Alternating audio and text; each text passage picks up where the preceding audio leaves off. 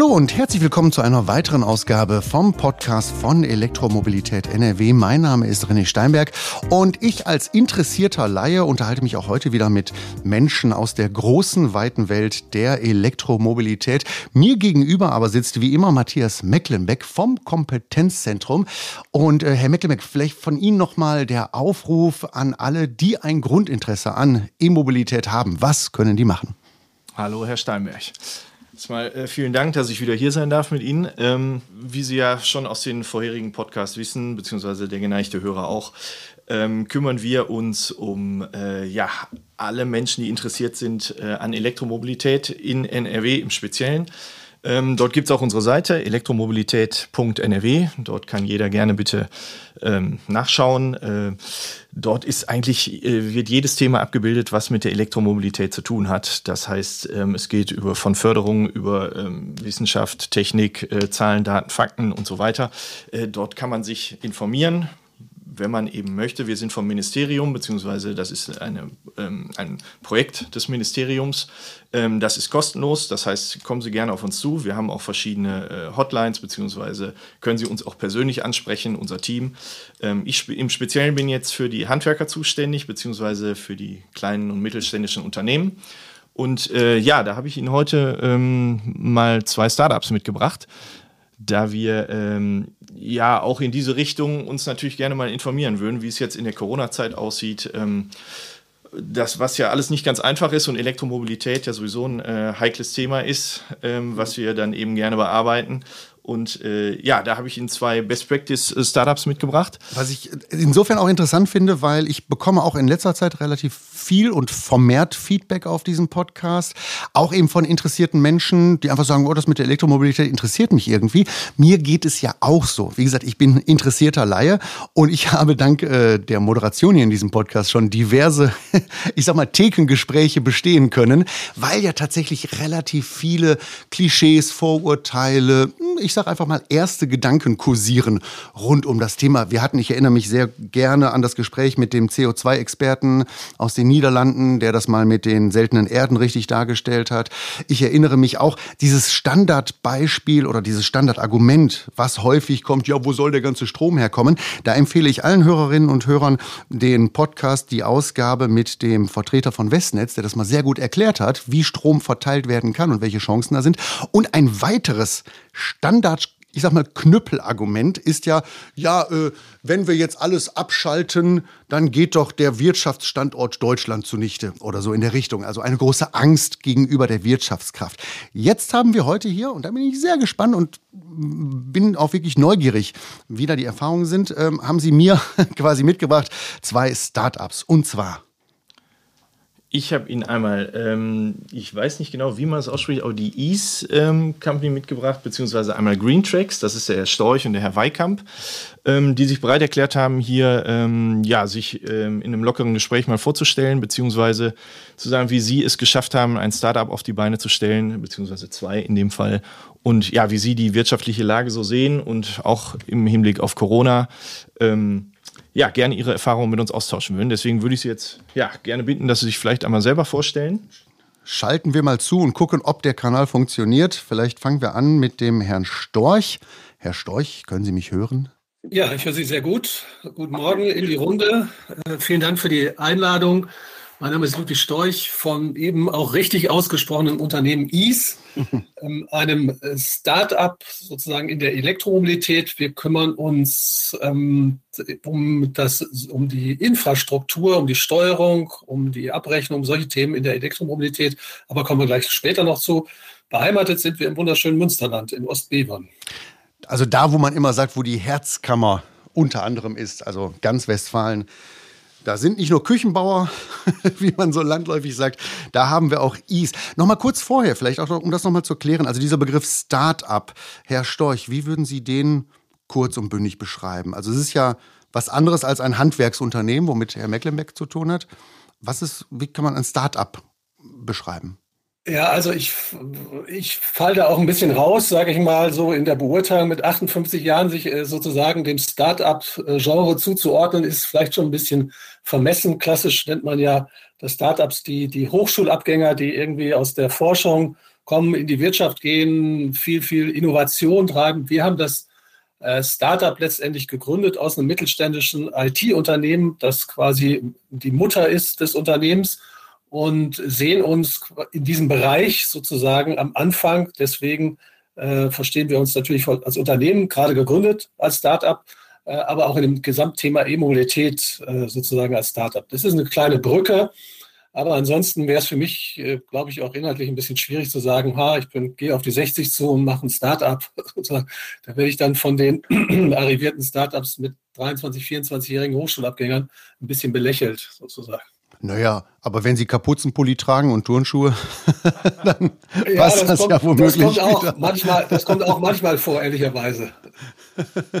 aber dann verstehe ich es so, also ein Start-up ähm, ist kein herkömmliches, normales Unternehmen, sondern ein Unternehmen, welches mit, ja, mit, mit neuer Innovationskraft, mit äh, neuen Ideen an den Markt geht, um auch unbestellte Felder zu bestellen. So Kommt es mir in den Sinn? Ist das so zu verstehen? Ja, wir kümmern uns natürlich mit, mit technischer Innovation um äh, hier auch ganz neue Märkte, um neue Themen und haben hier in diesem Markt, glaube ich, eine besondere Herausforderung, äh, da wir das Deutschen liebstes Kind irgendwo, das Automobil, äh, ja auch mitbegleiten hm. dürfen in ein komplett neues Zeitalter, das es so überhaupt noch nicht gab in den letzten 100 Jahren. Äh, und das ist ein Riesen-Change und eine Riesen-Herausforderung. Und äh, insofern, glaube ich, können wir uns natürlich schon als Startup bezeichnen.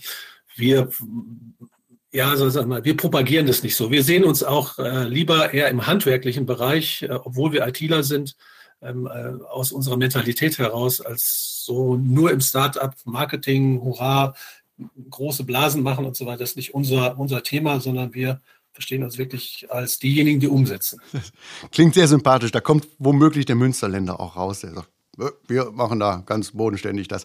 Ähm, bevor Sie mir erklären, was IS genau macht, begrüße ich noch den Herrn Philipp Weikamp. Herr Weikamp, können Sie mich hören? Sind Sie da?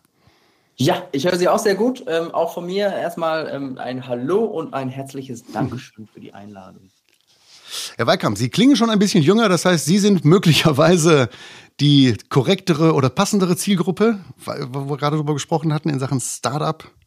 Ja, ähm, tatsächlich muss ich gestehen, ich ähm, finde die, die, Definition ähm, von einem Startup, da sehe ich ein bisschen anders. Ich würde es gar nicht so sehr festmachen, ja. auch an dem Alter der, der Mitarbeiter oder der Gründer. Ähm, ich sehe, oder ein Startup ist für mich tatsächlich ähm, ein Unternehmen, was ähm, was etwas umsetzt, was in dem Sinne am Markt noch nicht vorhanden ist. Ja, also mhm wir, reden, wir nennen das Thema Innovation da sehr gerne in den Mund. Ähm, wir machen was, was, was es eigentlich noch nicht gibt und wir schaffen einen, vielleicht einen neuen Wert für die Kunden oder einen neuen, einen neuen Markt für die Kunden. Ja? Und ähm, das, so definiere ich eigentlich das Startup. Deswegen zählen wir uns durchaus auch ähm, zu Startups. Ähm, wir sind da vielleicht von GreenTrack sogar noch ein bisschen spezieller unterwegs. Ähm, wir sehen uns als sogenanntes Purpose Startup, weil wir ähm, uns einen, einen Purpose gesetzt haben, neben dem, was natürlich jedes Unternehmen muss, Geld verdienen, verfolgen wir eben auch den Purpose, diese Energiewende im Verkehr zu schaffen. Und wir sagen eben, wir waren das erste Unternehmen in Deutschland, das das Ganze angegangen hat mit dem, mit dem System, was wir eben machen und ähm, sehen uns deswegen auch als Start-up, nicht so sehr wegen unseres Alters. Auch wenn ich durchaus ein bisschen jünger bin als, als Ende 50. Aber was ich bei Ihnen, Herr Weikamp, raushöre, was ich bei Herrn Storch auch rausgehört habe, ist, berichtigen Sie mich, wenn ich falsch liege, dass Sie diesen Begriff Start-up so ein bisschen weghaben wollen von diesem, was auch mir sofort in den Sinn kam, nicht mit Hoodie und Kapuzenpulli und Silicon Valley und Hipstertum und Kaffee Latte to go und so weiter. Dass Sie da, äh, habe ich so den Eindruck, sagen, nee, nee, nee, nee, nee, Momentchen mal, äh, das ist schon seriös, das hat auch eine gewisse Bodenständigkeit, wir sind Unternehmer. Äh, irre ich mich in dem Eindruck? Nee, ähm, ich finde das, genau, ähm, das ist natürlich so ein bisschen das öffentliche Bild, was da häufig auch transportiert wird. Ähm, aber ne, klar, wir sind eine GmbH, wie jeder andere auch. Ja? Auch wenn wir uns ähm, ähm, Social Tech Startup nennen, ja, ähm, sind wir natürlich auch am Ende ein Unternehmen. Und das, das muss man auch so sagen. Ich kann das bestätigen. auch wir sind eine GmbH. Wir sind vom äh, eigentlichen Gründer beziehungsweise vom äh, Geschäftsführer auch ganz kaufmännisch geführt. Der ist überhaupt kein Techie, auch nicht ansatzweise. Der ist durch und durch Kaufmann. Also natürlich kümmern wir uns darum, dass wir in diesem Markt auch ein erfolgreiches Unternehmen äh, schaffen. Aber Latte to go gibt es auch aus den Kaffeemaschinen. Gibt es also schon. Gut, kommen wir dann mal äh, zu dem, was Sie da so machen. Äh, ich habe ein bisschen verstanden, noch nicht viel, muss ich ehrlich gesagt zugeben. Herr Storch, Ease. Ähm, Sie hatten vorhin schon ein paar Begriffe genannt, aber vielleicht kurz und knapp dargestellt, dass ich mich annähern kann. Was macht Ease? Worum kümmert sich Ihre Firma? Ja, wir kümmern uns darum, dass äh, im Thema Elektromobilität und jeder, der schon mal ein E-Fahrzeug ähm, gesehen hat, äh, der es vielleicht auch gefahren hat, der die Berichterstattung in den Medien auch verfolgt, der wird das Thema Ladeinfrastruktur schon mal gehört haben. Das ist sprich mhm. Eine Ladesäule, ein Ladepunkt, an dem so ein E-Fahrzeug eben beladen werden kann im Sinne von Stromtanken. Und das, ähm, so eine Ladesäule steht meist nicht alleine in der Welt herum, obwohl sie äh, quasi singulär auch da stehen kann.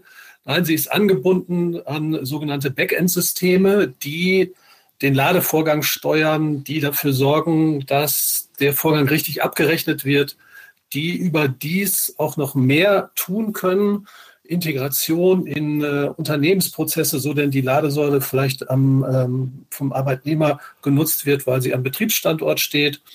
Ähm, und solche Themen, äh, für solche Themen benötigt man ein sogenanntes Backend, ein Softwaresystem.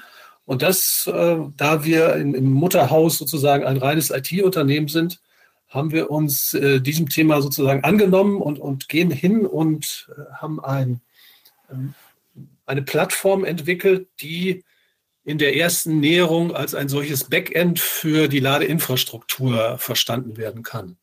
Wir tun überdies okay. noch eine ganze Menge mehr mit der Software, aber da kommen wir vielleicht später in den Fragestellungen, wo ist eigentlich E-Mobilität zu Hause und was passiert da eigentlich so alles zu. Mhm. Ähm, jetzt in Sachen Ladesäule oder auch für die Wallbox daheim? Gibt es da Unterschiede? Die gibt es äh, in der Nutzung. Meist sprechen wir hier, was so in den Medien bekannt ist und was so aufgezeigt wird und was eigentlich auch fehlt, äh, sprechen wir sehr häufig und wird berichtet über die sogenannte öffentliche Ladeinfrastruktur. Das sind die Ladesäulen, die man allenthalben mhm. kennt, die man auch vielleicht schon mal, wenn man ein E-Fahrzeug hat, sowieso über eine App oder eine Ladekarte dargestellt sieht. Das sind die Ladestationen, die in unterschiedlicher Art und Weise sozusagen Strom laden, einmal im sogenannten AC und einmal im DC-Bereich, also da, wo einfach mehr Power drin ist. Sehen wir das an den Autobahnen, sind die beliebten nah am Rastplatz oder am Kiosk stehenden Parkplätze, die dann von Verbrennern immer noch besetzt werden. Also ähm, diese öffentliche Ladeinfrastruktur, ist allen bekannt. Privat äh, gibt es natürlich die Wallbox, die über den ganz normalen Hausanschluss auch angeschlossen wird. Und hier gibt es dann schon die ersten Verbindungen. Wenn ich die jetzt alle nur singulär sehe, dann ist das schon richtig, dass sie eigentlich nichts miteinander zu tun haben, außer dass sie in irgendeiner Weise, ob schneller oder langsamer, ein E-Fahrzeug laden können. Aber am Ende des Tages ist halt die Frage, naja, wer hat denn die Wallbox da aufgehängt oder wer will sie bezahlen? Der Endkunde oder ist es vielleicht das Unternehmen, das sagt, pass mal auf, lieber Mitarbeiter, lieber Mitarbeiterin, du hast hier ein Geschäftsfahrzeug und weil wir dich so toll finden, hängen wir bei dir zu Hause auch noch eine Wallbox auf und wir bezahlen den Strom. Dann hat man schon die Anforderung, dass diese Wallbox, die zu Hause hängt, mit dem System, das beim Unternehmen steht, auch wieder in irgendeiner Weise über IT-Kanäle sozusagen verbunden werden muss. Okay. Also äh, analog zur berühmten Dampfmaschine, die wir uns mal ganz dumm vorstellen, sehe ich eine Ladestation vor mir. Auf der einen Seite sehe ich äh, ein Kabel rauskommen, das kommt ins Auto und auf der anderen Seite kommt irgendwo von einem dicken Stromkabel Strom da rein. Aber alles, was jetzt in diesem Dingen in, dem, in, in der dunklen Ladestation passiert, nämlich dass da irgendjemand weiß, aha, da ist dieses, dieses Auto von der Person X, der bezahlt so und so viel. Ähm, alles das muss natürlich äh, ja, irgendwie von irgendwelchen Programmen bearbeitet werden und genau da sind sie, dass sie erkennen, verteilen, aufschlüsseln. So ungefähr? So ungefähr. Wir nehmen uns natürlich, da ist vor allen Dingen seit dem letzten Jahr, sage ich mal, schießen die Hersteller von Ladeinfrastruktur, also von solchen Ladepunkten, Wallboxen ähm, und äh, Ladesystemen wie Pilze aus dem Boden. Ähm, wir kümmern uns nicht so sehr darum, was innerhalb dieses technischen äh, Assets sozusagen mhm. passiert, also was da an, an, Technologie ist. Wir sprechen quasi mit dem äh, System, was nach außen offen ist. Das ist meistens ein sogenannter Controller, der das auch tut, was in seinem Namen drin steckt. Der kontrolliert nämlich das, was so eine Ladestation wirklich macht. Und den sprechen wir an und sagen ihm zum Beispiel, die Ladekarte, die sich gerade hier authentifiziert hat, also äh, mhm. die gesagt hat, ich möchte laden, die darf auch laden und du kannst den Ladevorgang starten und dann fängt dieses Leuchten an, was man so kennt, wenn man das schon mal beobachtet hat, bis dann äh, die, die Lampen sozusagen alle blau sind und dann wird zum Beispiel der sogenannte Laderekord aufgezeichnet mhm. und mhm. dann zu einem weiteren Prozess von unserem System überführt, der kann Abrechnung heißen, weil jemand mit diesem mhm. Ladefonds natürlich Geld verdienen will. Habe ich soweit verstanden. Ähm, würde ich kurz noch gerne den Herrn Weikamp äh, mit reinnehmen. Herr Weikamp, äh, was macht denn Greentex? Auch sowas in der Richtung? Ähm, ja, ähm, wir haben ja im Vorfeld dieses, dieses Gesprächs haben wir schon darüber gesprochen, dass wir aktuell in so einer Art Übergang sind. Ja. Ich glaube, die Elektromobilität an sich ist durch. Ja, also jeder Privatkunde wird irgendwann früher oder später ein Elektrofahrzeug fahren. Ähm, die Frage ist, wie schnell und wie wir jetzt gerade diesen Übergang gestalten. Wir brauchen natürlich mhm. dafür, dass die Elektromobilität funktioniert, so eine Art Energiewende auch im Verkehr. Ja, das heißt, ne, Sie haben schon das Thema Stromversorgung und so weiter angesprochen. Und diese Energiewende im Verkehr, die muss stattfinden. Und ähm, dafür hat die Europäische Union, beziehungsweise auch Deutschland, hat gewisse Vorgaben geschaffen, um ein Instrument ähm, zu erzeugen, die sogenannte Treibhausgasminderungsquote. Und diese Treibhausgasminderungsquote soll dafür sorgen, dass Geld von den fossilen Kraftstoffen, also Diesel, Benzin und so weiter, in Elektromobilität bzw. erneuerbare Kraftstoffe fließt. Ja, das heißt, man möchte damit eine Förderung der Ladeinfrastruktur vor allem erreichen ähm, und schafft dann mit diesem Instrument, das ist ein, gesetzliches, ein gesetzlicher Fördermechanismus, schafft man damit mhm. eine Förderung für die Betreiber von öffentlicher Ladeinfrastruktur oder aber für die ähm, ähm, Besitzer, also auch Privatkunden ähm, von, von E-Mobilen, also von, von Elektrofahrzeugen, ähm, die, die zu Hause dann ihre Elektrofahrzeuge laden. Ja, also wir versuchen unseren Kunden, das sind zum Beispiel Betreiber von, von öffentlichen Ladesäulen oder aber auch private Elektromobilisten, versuchen wir genau diese Teilnahme an diesem THG-Quotenhandel zu ermöglichen und damit einfach eine Förderung zu schaffen. Ja? Also sprich, Geld von der fossilen ähm, Industrie in die Taschen der Elektromobilisten quasi zu spülen, wenn man das so ganz platt mal ausdrücken möchte. Also sowas wie ein Agent quasi? Also jetzt im Agentursinne, also nicht wie 007. Wir versuchen tatsächlich diese Förderung, ich hatte es eingangs erwähnt, dass wir ein sogenanntes Purpose-Unternehmen sind. Das heißt, ähm, alles, was wir tun, soll auch immer fördern, dass wir eine ähm, eine Entwicklung hinhaben zu, zu erneuerbaren Energien, ja, auch zu einem ähm, Betrieb der mhm. Elektromobilität vollständig aus erneuerbaren Energien. Und dementsprechend versuchen wir, ähm, diese Förderung nicht nur sozusagen in Bar auszuzahlen, sondern auch Anreize zu schaffen für eben unsere Kunden, diese Förderung sich zu holen und direkt wieder zu reinvestieren ähm, in Projekte zu erneuerbaren Energien oder in, in allgemein Projekte zur ähm, ähm, zur CO2-Vermeidung oder, oder, oder. Ja. Ähm, das machen wir mit unserer Marke, die sich Fairnergy nennt. Ja. Die gehört zu uns, zu Green Tracks, ist aber für unsere Privatkunden. Was Sie beide beschreiben, klingt für mich sehr speziell, sehr dezidiert bereits. Und noch einmal, aber äh, darauf zurückverwiesen, was ich am Anfang sagte. Es ist natürlich total interessant zu sehen, da ist etwas Neues, was entsteht mit der Elektromobilität und da gibt es eben halt auch Wirtschaftsunternehmen, die da jetzt schon sehr ins Spezielle hineingehen. Sie hatten beide ja gesagt, am Ende des Tages wollen sie natürlich auch Geld verdienen. Es würde mich vorher noch mal interessieren, wie ist denn überhaupt der ja, Start-up, also wie war der Start? Wie, wie kam Sie auf diese Idee, dass da eben halt eine Marktlücke ist, eine Möglichkeit für Ihre Firma, Geld zu verdienen? Herr Storch? Das Thema Elektromobilität beschäftigt mich persönlich schon ein bisschen länger, seit ungefähr 2012, 2013. Damals war ich noch im anderen Unternehmen. Wir haben für einen großen OEM, also einen großen Automobilhersteller in Deutschland, digitale Services schon weltweit abgerechnet. Und dann kam der auf uns zu und hat gesagt, naja, wir machen auch E-Mobilität und bringen jetzt im Herbst oder im, im Spätsommer so ein neues Fahrzeug, ein E-Fahrzeug raus.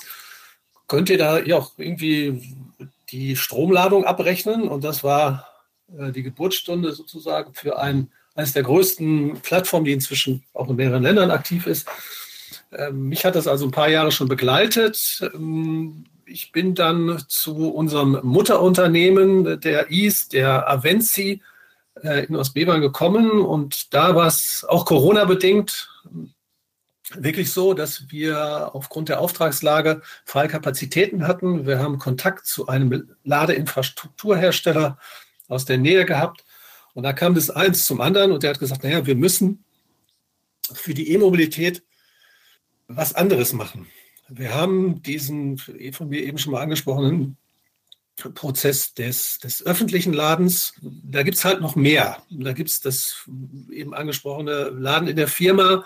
Dafür braucht man andere Prozesse, die man wieder durch IT-Systeme unterstützen muss. Kurz, wir haben uns relativ lang auch zusammengesetzt in dieser Corona-Zeit, Anfang 2020, und haben dann angefangen, wirklich aus Eigenmitteln und mit eigenen Leuten uns in das Thema einzuarbeiten, mit Hilfe des Ladesäulenherstellers und haben äh, dann diese Plattform Ease geschaffen und sind dann wirklich ganz klassisch an den Markt gegangen, haben angefangen zu akquirieren und aber auch sehr bedacht und sehr konservativ äh, in dem Thema ähm, unterwegs gewesen, um äh, auch zu sagen, wer hat denn wirklich einen Mehrwert von dem, was wir tun?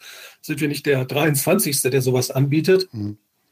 Und von daher haben wir sehr, sehr stark darauf geachtet, wo ist denn unser sogenannter USP, also wo unterscheiden wir uns wirklich von allen anderen? Und wir gehen halt hin und sind quasi der Infrastrukturanbieter für Unternehmen, die in der E-Mobilität Geschäftsmodelle aufbauen wollen oder Kostenmodelle in der E-Mobilität ab, abbilden wollen. Das heißt, große Unternehmen, die Flotten haben, also Fahrzeugflotten, für die ist es ja an verteilten Standorten auch wichtig, die Kosten zu erfahren, die sie mit dem äh, Laden von Elektrofahrzeugen haben, das abzubilden, auf gegebenenfalls und Mitarbeiterinnen und Mitarbeiter zu verteilen. Ähm, und solche Dinge bieten wir als IT-Unternehmen an. Wir gehen also nicht in einer Marktrolle in, hinein und wollen selber Betreiber ähm, in erster mhm. Näherung von solchen Ladestationen werden.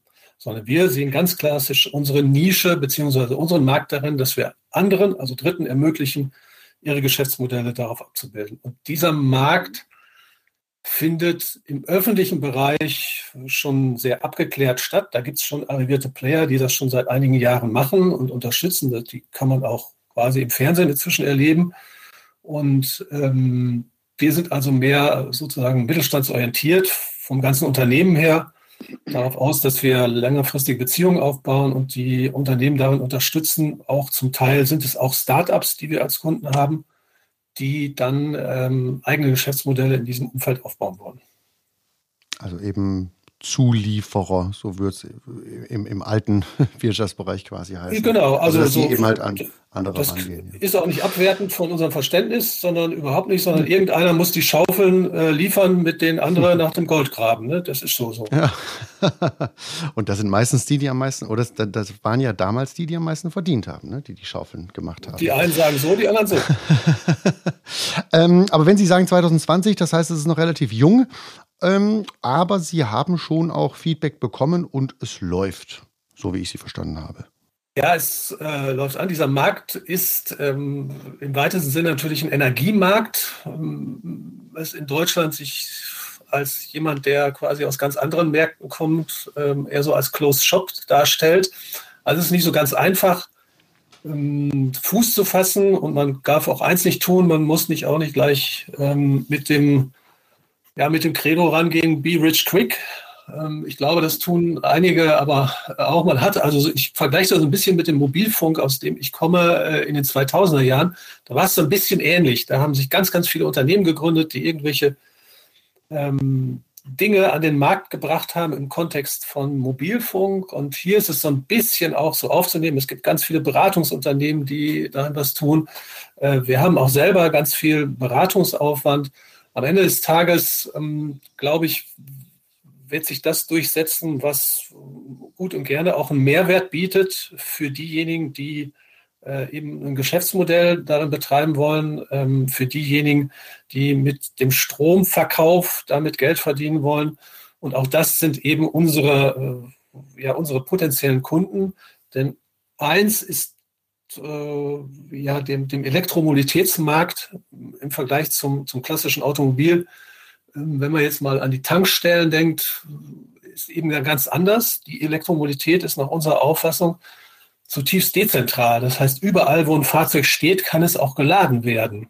Das ist jetzt bei den rund 14.000 Tankstellen, die wir in Deutschland noch haben, ist das ein bisschen anders. Es ist eher so, so zentralisierter. Das heißt, ich muss irgendwo hinfahren und diesen Service des äh, Beladens sozusagen meines Verbrenners wahrnehmen.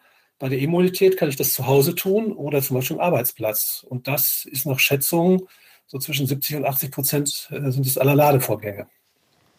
Und das heißt eben auch, dass Sie da recht frohgemut in die Zukunft schauen.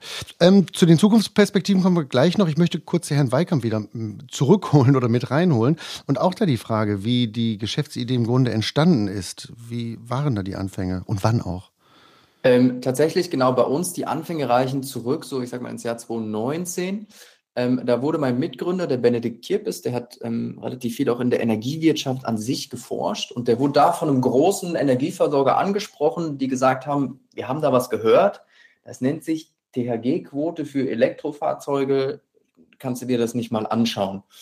Ja, und dann hat ähm, der Benedikt sich das Ganze angeschaut und hat relativ schnell festgestellt, okay, ähm, das ist jetzt keine einzelne Dienstleistung oder irgendwas, was man so mal eben alleine macht, sondern dafür braucht man ein eigenes Unternehmen. Es gab kein Unternehmen, was das am Markt betrieben hat. Es gab niemanden, der das konnte tatsächlich in der, in der Form. Ähm, und, und dann haben wir das Unternehmen Green Tracks gestartet. Ähm, wir beide, also der Benedikt und ich, haben uns das vielleicht eine ganz lustige Geschichte. Ähm, wir haben, kommen beide aus demselben äh, kleinen Städtchen in der Nähe der niederländischen Grenze und ähm, da haben wir ein Start-up-Treffen gehabt, ähm, wo sich alle Startups aus der Stadt getroffen haben. Ja, und da waren eben der Benedikt und ich. Ähm, ich hatte damals noch mein eigenes ähm, erstes Start-up. Und dann haben wir so ein bisschen, ich sag mal vielleicht klassisch, angefangen zusammenzuarbeiten, die Wochenenden mal gemacht ähm, und haben dann relativ schnell auch festgestellt, okay, wir machen daraus ein eigenes ähm, Unternehmen, gründen das Ganze als Green Tracks eben und ähm, genau fokussieren uns dann auch wirklich komplett auf die Green Tracks. Ja ist so ein bisschen vielleicht eher so in die Richtung, wie man sich so ein klassisches Startup vorstellt. Ja, wir haben auch noch ein, ein Büro, was, ähm, wo es immer noch nicht geschafft haben, Bilder an die Wand zu hängen und so. Also das ist immer noch eher so garagenmäßig. Ähm, aber da hört es dann auch eben auf. Ja. Ähm, genau, wir sind, wie gesagt, dann Anfang 2020 gegründet und man kann durchaus sagen, dass wir ähm, sehr stark gekoppelt sind an den Markt der Elektromobilität. Also wir haben in 2020 einen extremen Sprung bei der Elektromobilität, glaube ich, gesehen. Ähm, auch dieses Jahr sehen wir wieder ein deutliches Wachstum und das, das schlägt sich eben auch bei uns nieder. Ja. Wir sind jetzt mittlerweile schon 14 Mitarbeiter ähm, und also natürlich nicht alle in Vollzeit, aber ja, wir sind schon 14 Mitarbeiter und expandieren noch weiter. Ähm, da, da, sieht man doch schon ein deutliches Wachstum auch. Sie hatten vorhin mal gesagt, äh, und das klang, da hat der Herr Mecklenbeck mir gegenüber die Augenbraue hochgezogen, als es hieß, ähm, es ist eigentlich schon durch, das mit der E-Mobilität oder sowas in der Richtung hatten Sie gesagt. Also, dass es eigentlich klar ist, das Thema ist im Grunde erledigt, es wird dahin gehen.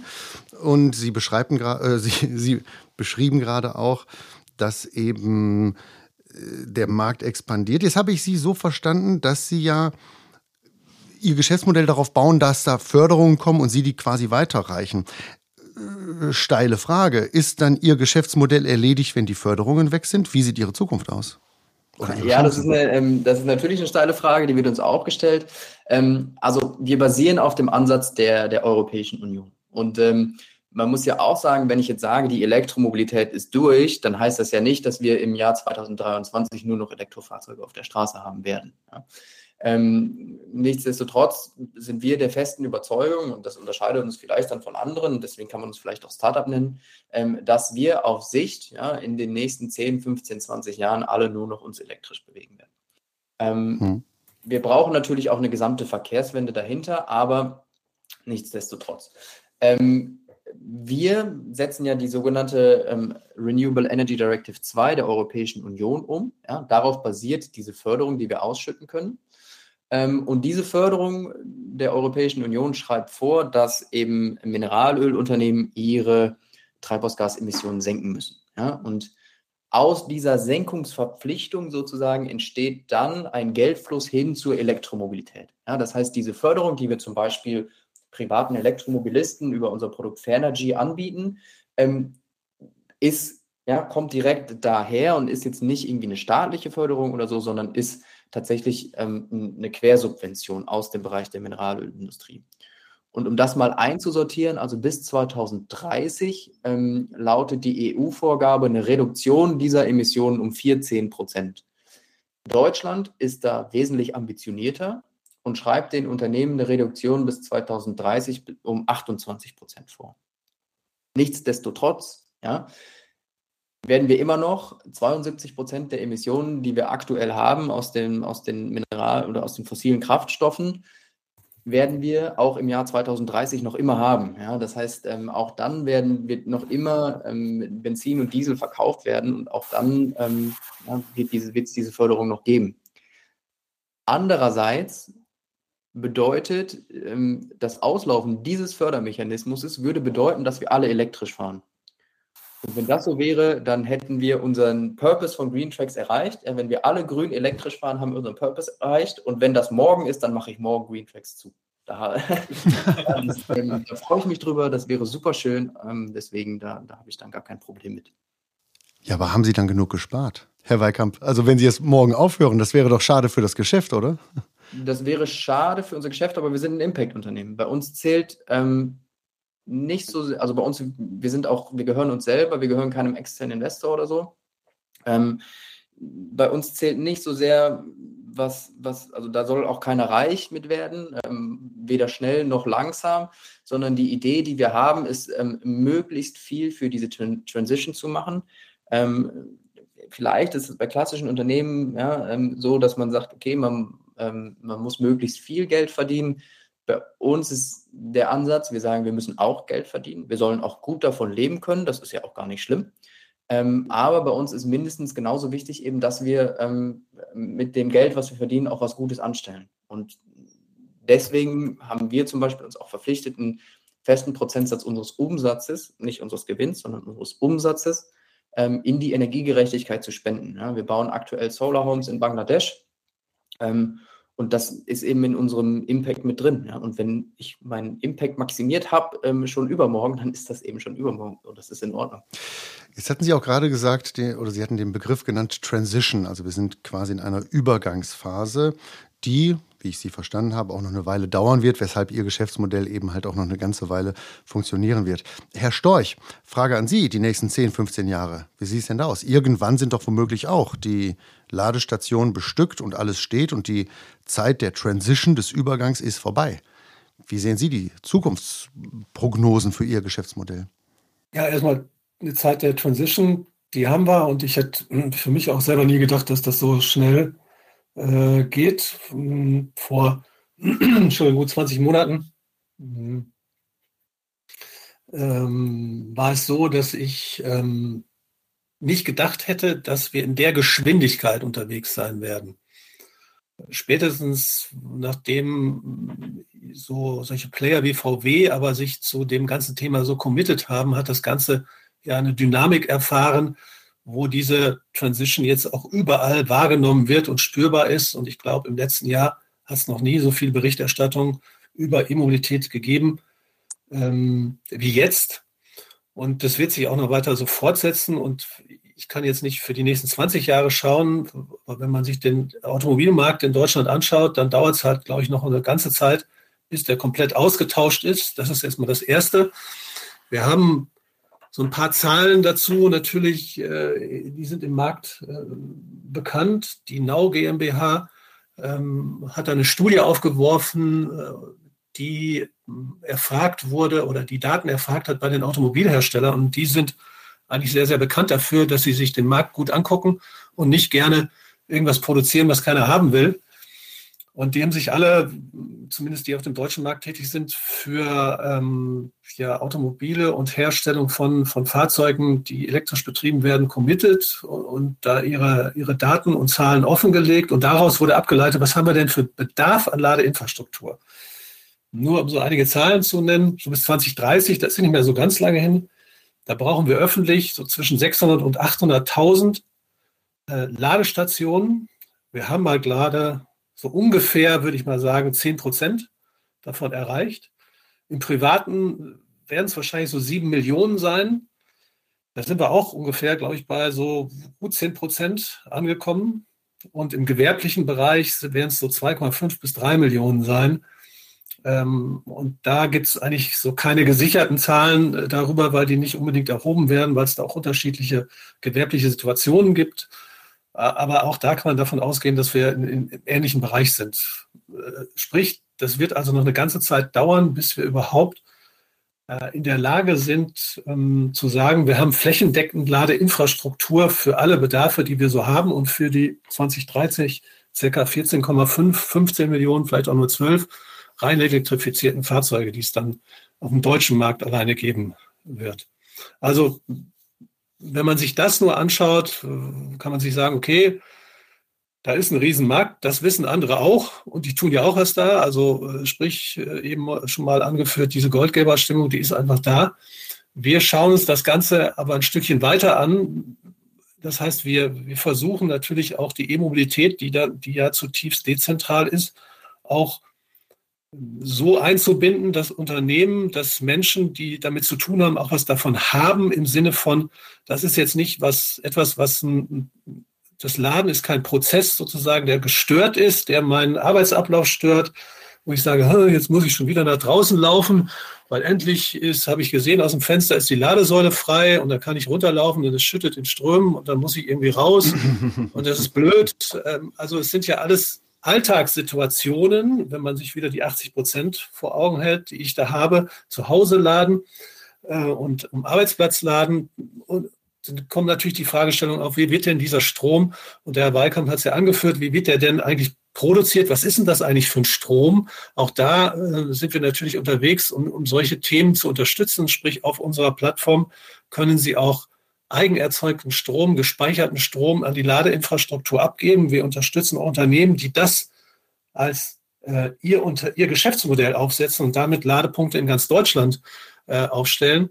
Also die Verbindung von ähm, auch lokal erzeugter Energie, lokal gespeicherter Energie und die Abgabe dann an äh, E-Fahrzeuge ist ein Thema, was, was man bei uns managen kann.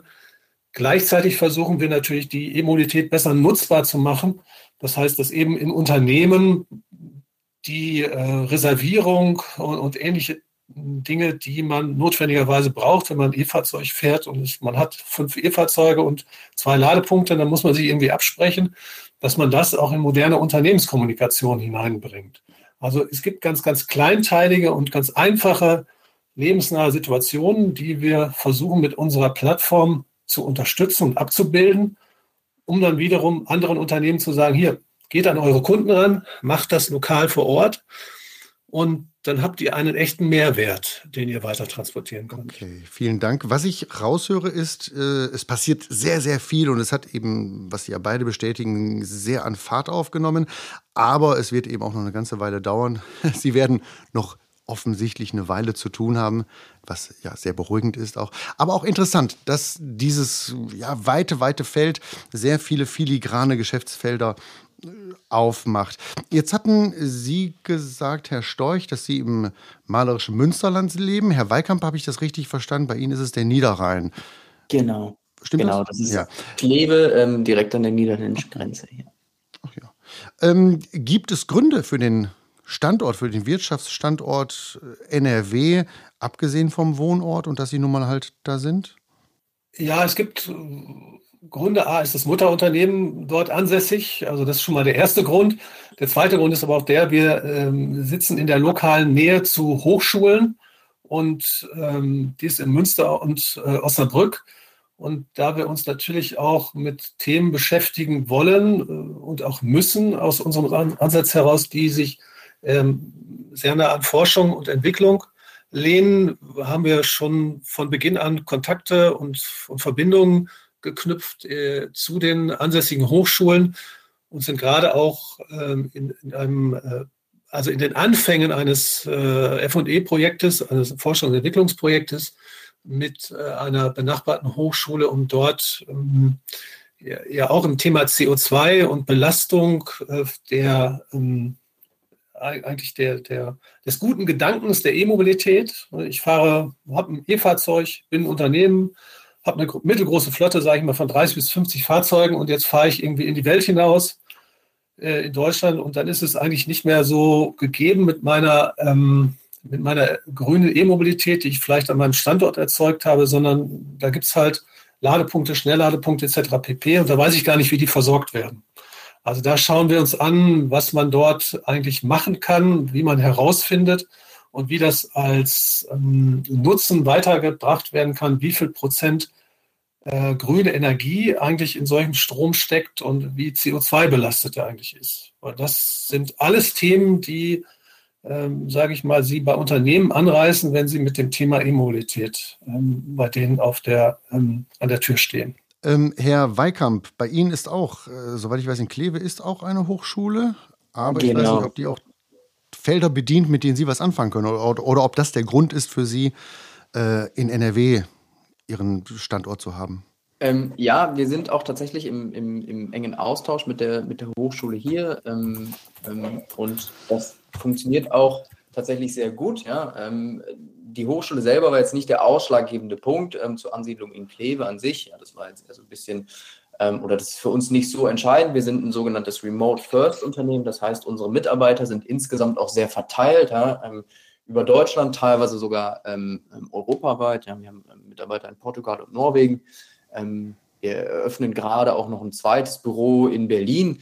Wir haben aber tatsächlich so, NRW ist für uns natürlich ein Standort, wo ein Viertel der, der deutschen Bevölkerung wohnt. Ja.